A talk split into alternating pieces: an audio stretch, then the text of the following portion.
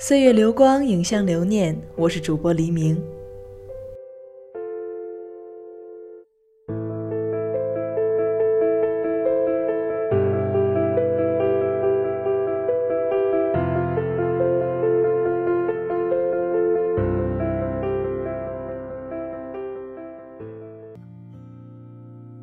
我不知道大家听到《釜山行》这个名字的第一感觉是什么？我的感觉是温暖。大概是看多了韩国的爱情片，釜山这座城市在我看来就是繁华，但比首尔多了点清明、浪漫而温柔。一个简单的“行”字，仿佛已经把人带上了火车，看时浅时深的绿色在眼前交错。空气在阳光的照射下散发着温暖的味道，我也正幻想着鸣笛的尖叫和螺旋上升的蒸汽，却忽然间看到了这部电影的分类：丧尸、惊悚。于是我用力敲碎了自己既定的温暖的气泡，戴着耳机，迷茫但是好奇的踏入了那个怎么说，荒唐、发人深省。但又真实到可怕的世界。没错，这就是我在一百一十三分钟的惊心动魄和泪流满面之后的感受，真实。我看到很多的评论说这部电影有暴力有温情，的确，缓缓流淌的故事情节和娓娓道来的叙述形式，加上时不时爆出的亲情、友情、爱情担当的泪点。让整部电影呈现出温暖的浅灰色，黑色的基调因为混了柔和的米白色而不再生硬，血腥暴力而悲催的情节被人间真情晕染的吸引力十足。可即便这样，令我印象最深的还是它的真实，人性的真实。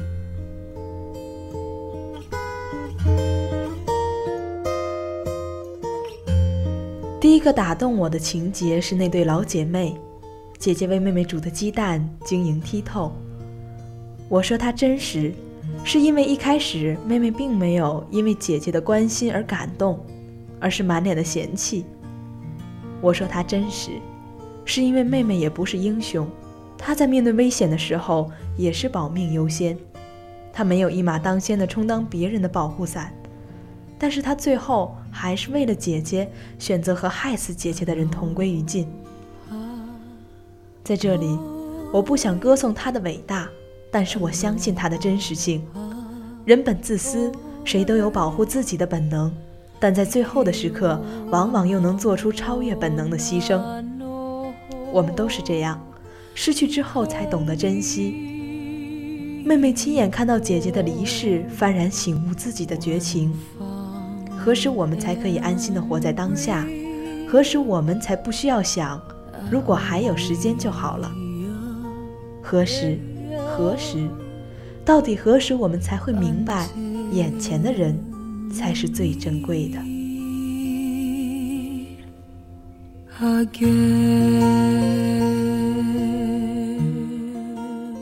还记得那个英俊的棒球队少年吗？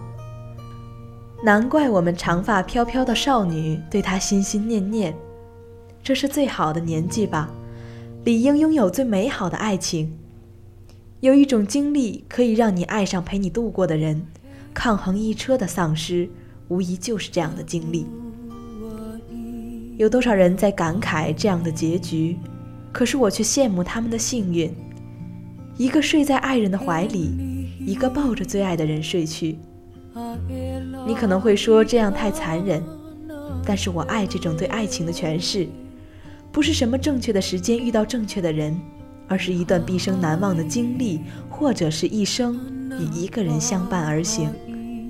这或许才是爱情褪去华丽的包装后，在这个世界中本来的样子。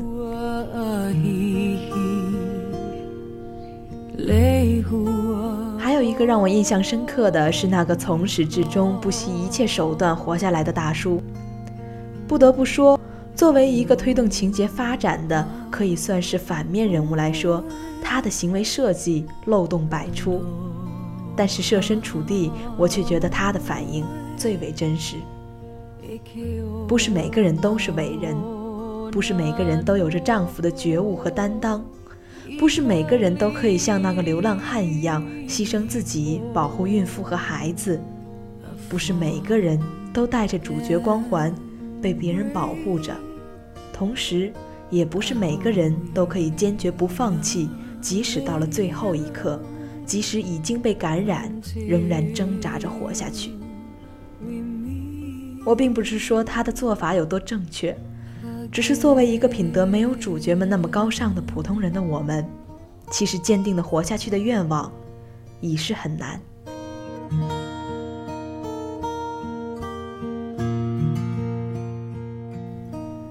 这就让我想起了微笑王子乔任梁，这一段是我送给他的敬意。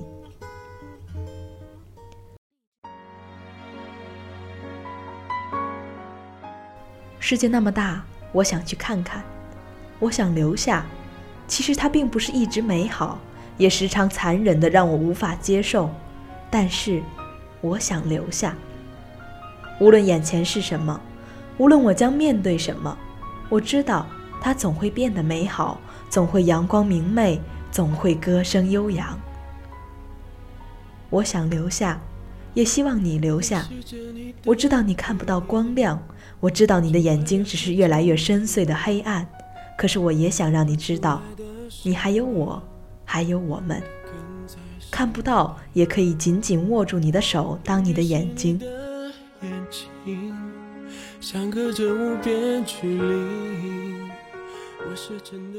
不想承认，也不敢承认你的离开。这个世界曾因为你而温暖。希望另一个世界漫天粉红，愿你可以在那里被温柔相待。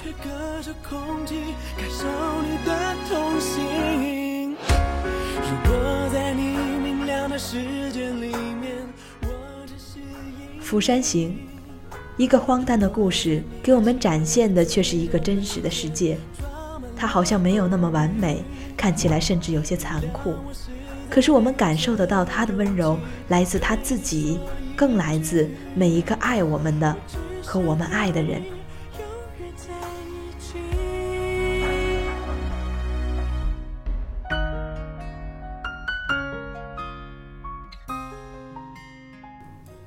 今天的节目就是这样了，感谢您的聆听。如果您喜欢电台广播，喜欢《浮生若影》，可以加入爱晚 FM 听友群。三三二五五零三零三，三三二五五零三零三。